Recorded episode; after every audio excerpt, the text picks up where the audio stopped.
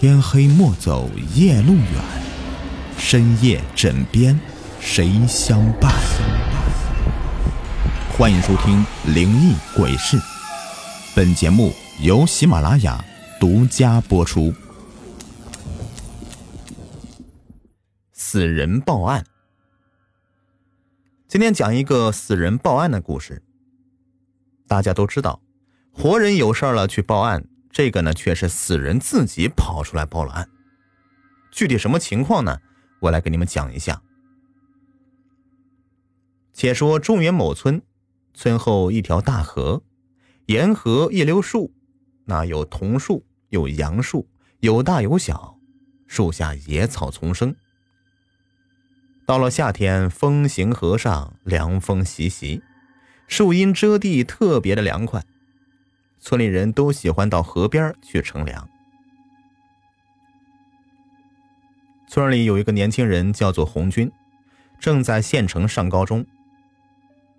这年夏天，红军放了暑假，在家里玩。一天傍晚，吃过晚饭，正好家里停了电，红军就溜溜达达的到村后的河边乘凉。到了河边，红军看到几个老头坐在树底下。他就沿着河走了下去，走了一会儿累了，他就坐在树下的草丛中休息。这个时候，整个河边空旷无人，头顶树上偶尔传来几声古怪的鸟叫声。不知什么时候啊，从河面上冒起白色的水雾，弥漫在河边的树林中。红军忽然感到脊梁沟啊一阵凉气。浑身汗毛直竖。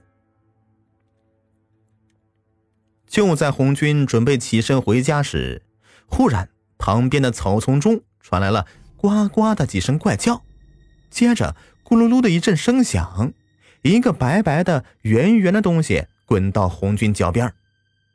红军趴下身子，就借着这微弱的天光仔细一看，不觉妈呀一声惊叫出来。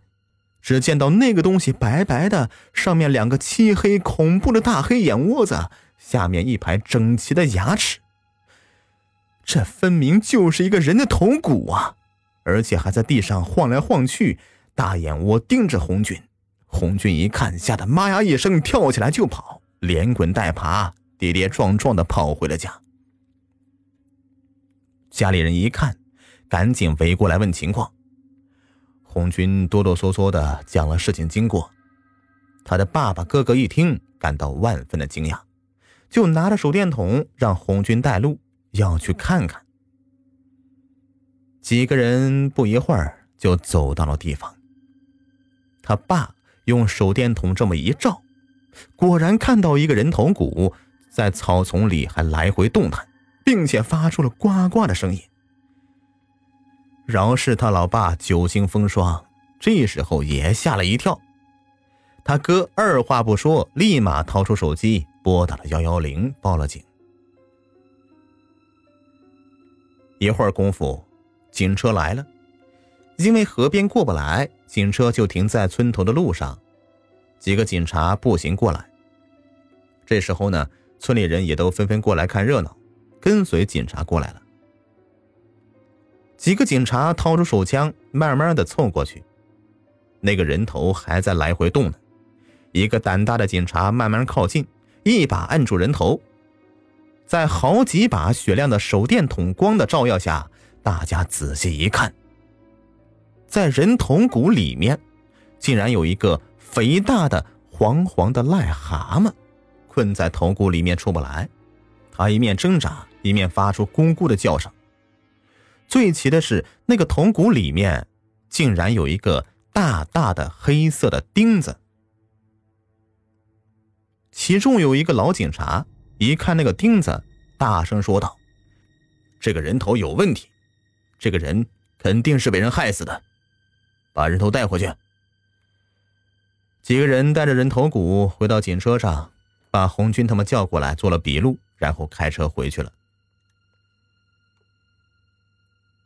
第二天一早啊，好几辆警车来到村子里，村干部也集中起来，乡里的副乡长也来了，大家到了村委会研究案情。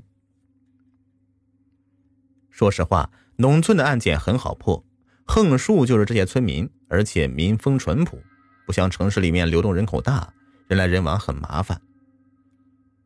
警察问道：“这几年村子里哪一家在河堤上埋过死人？”村干部一想，就只有一家。两年前死了一个十二三岁的小男孩，还在上初中，埋在了河堤上。警察让他们全家过来。挨个审问，这一家人的二儿媳妇一见到警察，神色慌张，浑身发抖。警察一看有戏，就把人头骨拿出来放在桌子上。那个老警察一拍桌子，大声喝道：“说，这是怎么回事？”那女人一看头骨，吓得扑通一声的坐到地上，连声说道：“我说，我说。”原来村里这家人。老两口两个儿子，大儿子有一子一女，儿子上了初中，女儿上了小学。两口子常年在广州打工，儿女都住在奶奶家，由爷爷奶奶照顾这两个孩子。二儿子有两个女儿，小女儿还在怀抱中。由于老两口要照顾孙子孙女儿，又种着几亩地，很少有时间去照看二儿媳妇的孩子，这引起了二儿媳妇的不满。认为老人偏向老大，这个二媳妇心眼狭窄，心狠手辣，于是就向孩子下了毒手。他找了一个大号的水泥钉，偷偷的磨得尖尖的。这年夏天，老头的大孙子一个人睡在院子的树底下。半夜的时候，那女人偷偷的摸到老头院里。那时候，农村家家都没有院墙。她摸到大孙子的身边，拿出水泥钉，摁在孩子头上，一手拿出锤子，咣咣几下，钉子就钉进了孩子的脑袋里。可怜这个孩子只蹬了几下腿儿，哼都没有哼一声，在睡梦中死去了。第二天天亮，老头发现孩子死了，浑身都冰凉了，也没有看到什么血迹。以为是有什么病病死的，就赶快给大儿子打电话。大儿子两口子赶快回来，看到儿子死了，全家人痛哭一场。按照我们那里的风俗啊，这属于夭折，死后不能入祖坟，就把他埋到了村后的河堤上。事后，这两口子把女儿带走了，在广州上小学。这几年，他们一直在广州，很少回来。案子破了，那个狠毒的女人也服了法，孩子的头骨也拔掉了钉子，拿出了癞蛤蟆，又埋回坟里。人们在惊叹唏嘘之余，对此事也是百思不得其解。人埋的好好的，这个人头骨是怎么出来的？那个癞蛤蟆又是怎么进到人头骨里面的？这些事儿至今无人能够解答。